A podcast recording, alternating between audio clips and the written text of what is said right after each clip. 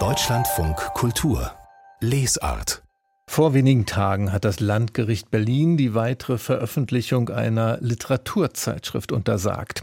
Es geht dabei um die Zeitschrift Sinn und Form, die wird herausgegeben von der Akademie der Künste in Berlin.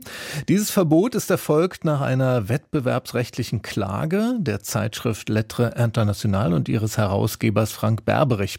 Inzwischen gibt es starke Vorwürfe von beiden Seiten gegeneinander. Wir wollen jetzt eher auf die sachlich-juristische Seite dieser Auseinandersetzung schauen.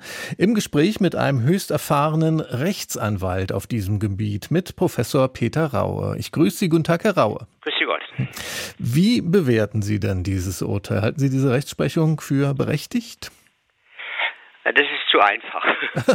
ähm, also das Urteil ist interessant, letztlich ist es für mich unverständlich, aber man muss erstmal, um überhaupt zu kapieren, wie sowas zustande kommen kann, dass eine Literaturzeitschrift gegen eine andere Literaturzeitschrift klagt und diese verbieten will, die Grundlage verstehen. Die Grundlage ist ein Gesetz gegen den unlauteren Wettbewerb. Danach darf man nicht in einer Weise werben, die sozusagen unanständig ist. Die äh, Zeitung Lettre behauptet, der Verkauf von äh, Herstellung, Verkauf von Sinn und Form sei deswegen wettbewerbswidrig in diesem Sinne, weil es finanziert ist durch die Akademie der Künste, während er der Herr Berberich, Herausgeber von Lettre, seine Zeitung aus eigenen Mitteln finanzieren muss. Und ist es, das muss man auch noch verstehen, ein Kampf David gegen Goliath.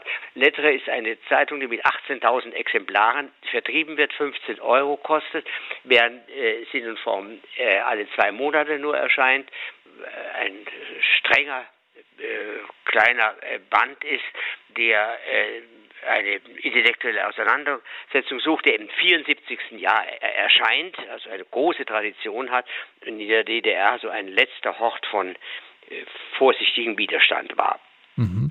Was sagt das Landgericht? Das Landgericht sagt, die Akademie der Künste dürfe diese Zeitung nicht vertreiben, weil es nach der Satzung nicht zu ihrem Aufgabenbereich gehört. Da steht zwar Verschiedenes drin, was die ähm, Akademie leisten muss, da steht aber nicht drin Herausgabe von Sinn und Form. Ob das ein überzeugendes Argument ist, weiß ich nicht. Es ist aber kein schlimmes Argument. Dann ändert man halt die Satzung. Das, das könnte man dann einfach machen bei der Das könnte man mhm. auch nach dem Urteil so machen. Wenn dann nicht plötzlich wie ein Faustschlag der Satz in dem Urteil steht, dass in jedem Falle die äh, Vertreibung einer Zeitschrift durch ein staatliches Organ, die äh, Akademie der Künste ist eine Einrichtung des öffentlichen Rechtes, die berühmte Staatsferne der Presse verletze. Wenn das richtig ist, dann ist die Herausgabe verfassungswidrig und kann durch keine Satzung geändert werden. Und da liegt eigentlich des Pudelskern dieser ganzen Auseinandersetzung. Für den Laien muss man wissen, die Pressefreiheit, die in Artikel 5 äh, garantiert ist, äh, ist gleichzeitig die Garantie von Staatsferne von der Presse. Der mhm. Staat darf nicht, also die Presse bezahlen, mit dem Ziel natürlich möglichst günstig berichtet zu werden. Also der, der eine öffentliche Hand, sagen wir mal, den Tagesspiegel finanziell unterstützen würde, dann wird die Berliner Zeitung sagen, das äh, ist ein unzulässiger Eingriff in die Pressefreiheit. Das ist richtig die beiden Tagesspiegel und Berliner Zeitung, um bei dem Beispiel zu bleiben, sind ja auch wirkliche Konkurrenten. Mhm. Ob die beiden anderen äh, Organe, Sinn und Form und äh, Lettre, Konkurrenten sind, daran habe ich meinen Zweifel.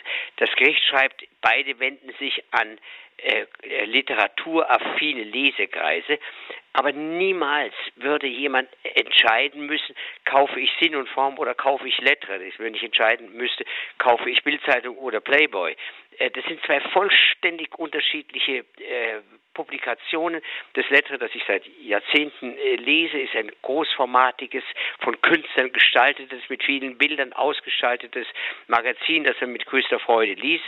Und Sinn und Form ist ein hoch anstrengender, Diskurs von Aufsätzen, ähm, die man nur versteht, wenn man sie mit dem Lineal liest. Also ich glaube schon, dass die Konkurrenzsituation nicht gegeben ist. Man, wenn Sie mich mal einhaken lassen, man könnte ja auch argumentieren, dass ähm, Sinn und Form, ich würde sie übrigens als nicht so kompliziert beschreiben, wie Sie das tun, aber das hm? ist vielleicht auch Geschmackssache, ähm, dass es ja ähm, die Frage ist, ob man das als gewöhnliches Presseerzeugnis behandeln kann. Dann könnte, man könnte ja auch argumentieren, die Akademie der Künste hat ja einen Auftrag der kulturellen Bildung und Sinn und Form. Die Zeitschrift wäre eben ein Teil zur Abdeckung dieses Auftrags.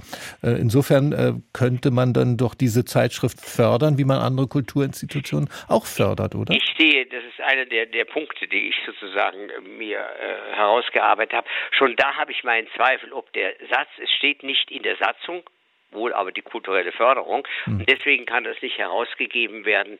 Äh, das halte ich für problematisch noch dazu, wo als die äh, Sinn und Form an die jetzige westliche Akademie sozusagen angebunden wird, dieses äh, Organ ja seit Jahrzehnten existierte. Man wusste also, dass das ein Teil der Aufgabe der Akademie ist.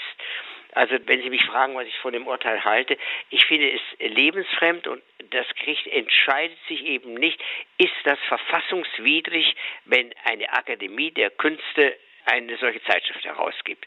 Wenn das der Fall ist, dann wird sich die Kulturlandschaft in Deutschland erheblich ähm, ändern, ob das im Museumsbereich ist, die Privatmuseen, Brühan Museum wird dann äh, sagen, es geht nicht, dass die anderen Museen Geld kriegen und ich nicht das ist eine tektonische Entscheidung, die bestimmt nicht das letzte Wort ist. Aber so eine Entscheidung erwarten Sie jetzt nicht, oder?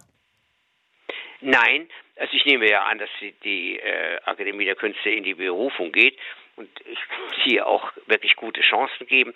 Sie würde gehe fest davon aus, dass sie den einen Stolperstein wegnehmen, nämlich die Satzung ändern und mhm. Sinn und Form mit aufnehmen es geht ja nur um das letzte Heft, das war ja Gegenstand äh, der Klage, damit dieses erscheinen kann.